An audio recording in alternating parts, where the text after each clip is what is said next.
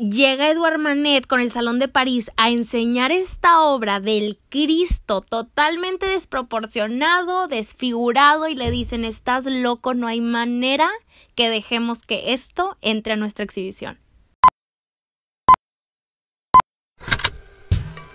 Con Hablemos Arte vamos a hacer que hablar de arte sea algo común, aunque no sea nada común y que sea de todos, no solamente el experto. Te lo juro que no te vas a aburrir. Buenos días a mi gente bonita, hablemos arte, bienvenidos a un nuevo episodio del podcast. Mi nombre es Roberta Villarreal, por si acaso todavía no me conoces y llegaste a este podcast por azares del destino. Yo soy tu host de cabecera, tu youtuber favorita, tu historiadora menos formal que vas a conocer en tu vida. Y el día de hoy vamos a hablar de mi artista favorito de todo el mundo mundial. Si ya viste el título, ya sabes quién es. Edward Manet, señoras y señores. No, bueno, a ver, ustedes no entienden mi amor, mi amor por este señor, eh, por este Dios, esta eminencia, este tremendo artista.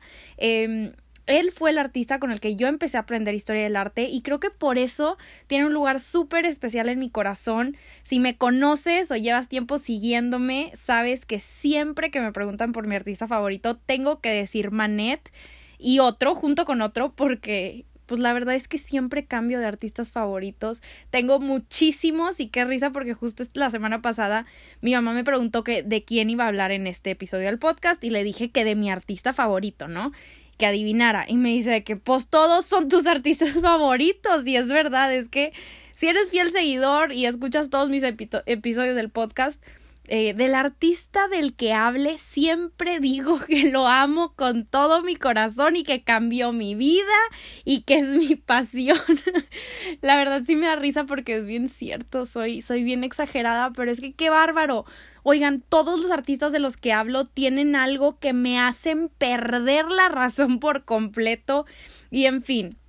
Manet siempre va a ser mi number one y, te quiero platicar de él porque fue el artista que rompió con todo lo que se creía que era el arte tradicional, el arte académico y se la voló del parque completamente. Gracias a él el arte moderno y todos los sismos que conocemos empezaron a surgir. Gracias a él artistas empezaron a hacer lo que quisieran con sus obras y también quiero mencionar que aquí vamos a desmenuzar a este artista por completo pero mañana en el video de análisis del canal de YouTube, que me vas a encontrar como Hablemos Arte si buscas ahí en el buscador, eh, vamos a analizar una de sus obras más famosas, que es El desayuno sobre la hierba. Estoy bien, bien emocionada. No sé si se escucha en mi voz. Oigan, me dicen que grito mucho. Esto me lo han dicho toda mi vida, todos mis amigos, todas las personas con las que convivo me dicen que soy una gritona y me dio risa cuando me empezaron a llegar mensajes así al canal de YouTube de Roberta, está bien, pero no me grites. Qué risa que es verdad. Yo nunca le creía a la gente que me decía, Roberta, es que gritas. Pero bueno, ya saben, me emociono de más y grito. Así que bájenle al volumen. esa es la única solución que les doy. Este, pero bueno, si no te suena el desayuno sobre la hierba, no temáis porque de segurito cuando la veas, cuando veas la foto, vas a decir, ah, ya sé cuál. Pero si no, si de plano dices, no, nunca la había visto, no la conozco, tampoco te apures porque en el video te voy a explicar absolutamente todo y de por qué es una de las pinturas más importantes de toda la historia. Es una pintura que tiene que estar en tus notas, tiene que estar en tu cabeza, en tu repertorio de obras famosas, porque es, es, es, impresionante y cambió el rumbo de la historia del arte. Entonces, bueno, eh, el video sale mañana jueves 11 de junio, apúntalo en tu calendario y si estás escuchando este episodio después del 11 de junio del 2020, corre a verlo terminando este podcast. Así que, en fin, ahora sí, corre y se va corriendo con Edward Manet un tremendo revolucionario que nació el 23 de enero de 1832, hace nada más y nada menos que 188 años. ¿Lo pueden creer? ¡Qué locura! ¡Qué locura que, que esto no está en el guion! Me voy a echar así a hablar, ya saben, me, Cuando, híjole, es que cuando me salgo del guion siempre empiezo a hablar de más, pero en fin. Me, me sorprende pensar la cantidad de tiempo que ha pasado de que estos artistas estuvieron en el mundo. Comentario bien menso, pero hay veces que sí digo, me entra así de la nada. En fin, ya no me voy a salir del guion porque digo puro puro mugrero. En fin, este. bueno, Edward Manet nace en París dentro de una familia bien acomodada de la High Society, de la clase alta y burguesa. Su papá era el jefe del Ministerio de Justicia y su madre era hijo de un diplomático. Ya se imaginarán las reglas de la casa que debieron de haber tenido, ¿no? Pero bueno, como todo buen padre, el señor Manet quería lo mejor para su hijo y en sus palabras lo mejor era que estudiara derecho. Y el joven que aspiraba a convertirse en artista le dice que no, que no era lo que él quería, ¿no? Papá, es que yo tengo otro sueño hasta siento que me estoy proyectando. Pero bueno, eh, le dice que qué tal si ni tú ni yo y que se iba a inscribir a la Academia Naval, ¿no? Le pareció buena idea, entonces va y toma el examen de ingreso y pues no me creerán que lo rechazan y lo mandaron de retache directito y sin escalas. Su papá estaba furioso, pero para la suerte del joven Manet, esto fue el inicio de su carrera artística, porque una vez que lo rechazaron, entró como alumno de Thomas Couture. Híjole, ya saben, yo y mis acentos. Thomas Couture por más de seis años, que este Tomás era un pintor increíble del siglo XIX. Tiene una obra impresionante, oigan, que se llama Los Romanos de la Decadencia, que actualmente se encuentra en el Museo d'Orsay, eh, que quiero que se metan a buscarla en Google, porque Dios mío, qué obra. Se los voy a repetir, Los Romanos de la Decadencia, por si están ahorita en el celular, traen ahí su computadora y la quieren buscar. Este es una obra gigante, gigante, mide como 5 por 8 metros de largo y bueno, es, en esta pintura vamos a ver la grandeza de este artista y todo lo que tenía que enseñarle al chavito de Manet, ¿no? Que estaba por embarcar a este viaje del mundo del arte. Tomás se encargó de llevar a Edward al Louvre a copiar obras. Y esto es algo súper común hasta la fecha. Oigan, hay artistas, o sea, los artistas aprenden de copiar obras maestras de clásicos y de los grandes. Y Manet llegó a copiar pinturas de, escuchen esta lista, Tiziano, Rembrandt, Domier, Goya, Delacroix. Imagínense esto, la habilidad que Manet tenía a esa edad eh, para copiar estos artistas, wow. Pero bueno, total, esos años que estudió con, con Tomás fueron de muchísimo aprendizaje para Manet, pero desgraciadamente se llevaban de las greñas, puesto que discutían y diferían muchísimo en lo que era eh, el arte. Y Manet siempre fue de ideas muy rebeldes y descabelladas para alguien tan de mente cuadrada y académica como la tenía Tomás. Entonces, bueno, una vez dicho esto, ahora quiero que nos situemos en 1865, ¿ok? Este es un año muy importante ya que Manet viaja a España donde conoce la pintura barroca española. ¿A quién le suena este último término, este estilo? Pues del mismísimo Diego Velázquez. Se enamora completamente de su obra y lo menciono porque Velázquez es una influencia muy importante para Manet. Si nos fijamos en la manera en la que Edward empieza a replicar los claroscuros, el drama, la profundidad en cada obra, yo creo que lo notas en un instante.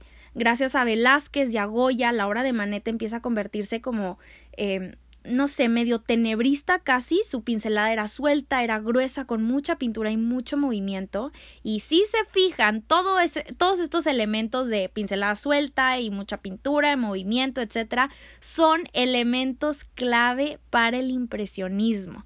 Pero bueno, no nos adelantemos porque ahorita ya casi llegamos a lo bueno y lo que más me encanta. La personalidad de Manet es bien complicada porque si le soy sincera, eh, tenemos este personaje que tenía influencias clásicas, claramente, influencias barrocas españolas, le sabía la técnica, tenía una habilidad clarísima, ¿no? Y estas son razones que lo llevan a tratar de encajar con los más exclusivos y pipiris nice del mundo del arte, los del Salón de París. Este, este último, lo del Salón de París lo hablo en el video de mañana de análisis, pero se los voy a explicar también por aquí. Eh, el Salón de París era un evento super magno evento del mundo del arte donde exhibían obras de los artistas más importantes y más habilidosos del momento. Había un jurado conformado de gente experta, de académicos súper reconocidos, y ellos eran los que juzgaban las obras. Ellos decían qué era arte y qué no, qué merecía ser exhibido y qué iba para la basura, básicamente y Manet se obsesiona con ellos. Me, me, atrevería a decir que se obsesionó con ellos, este, de encajar y de que lo aceptaran y trató de entrar miles de, de veces con diferentes cuadros. Y adivinan qué. Pues sí lo logró. Manet exhibió obras en el Salón de París, fue reconocido durante su tiempo, pero al mismo tiempo le rechazaron muchísimas otras obras también. ¿Qué les digo? Artista complicado, porque ahí les va.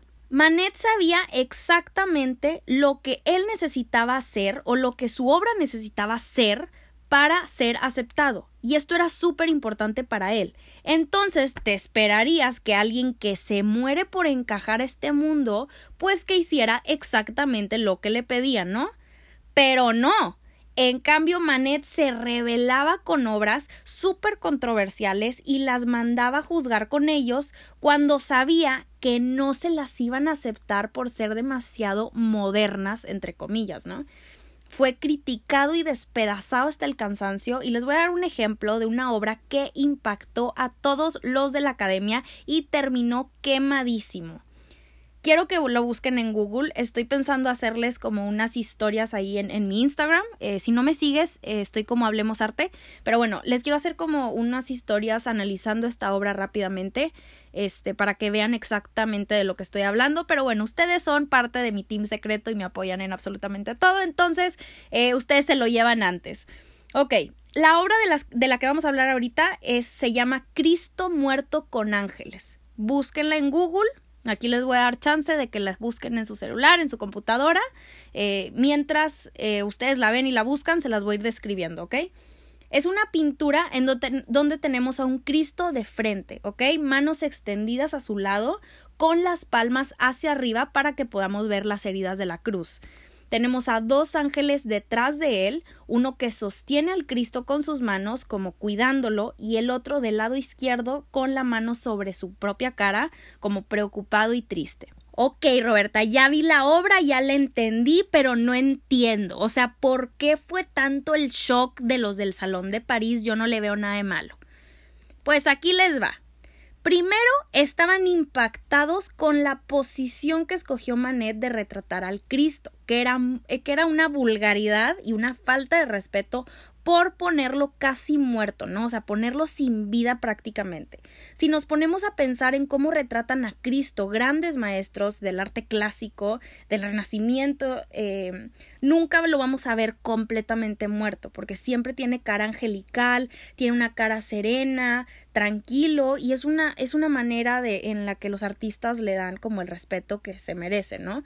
Y en cambio Manet Inclusive le pinta la cara muchísimo más oscura que el cuerpo, no coinciden las tonalidades. Fíjense bien, decían, oye, ¿por qué lo retrataste casi como sucio, como albañil, no? Eh, porque recordemos, aunque la pasión de Cristo fue, fue una escena espantosa y, fue mucha violencia y en fin, ya, ya se la saben, como quiera, a la hora que artistas retrataban esto, nunca lo hacían como realista. Llega Manet y hace esta obra, entonces, bueno, en fin.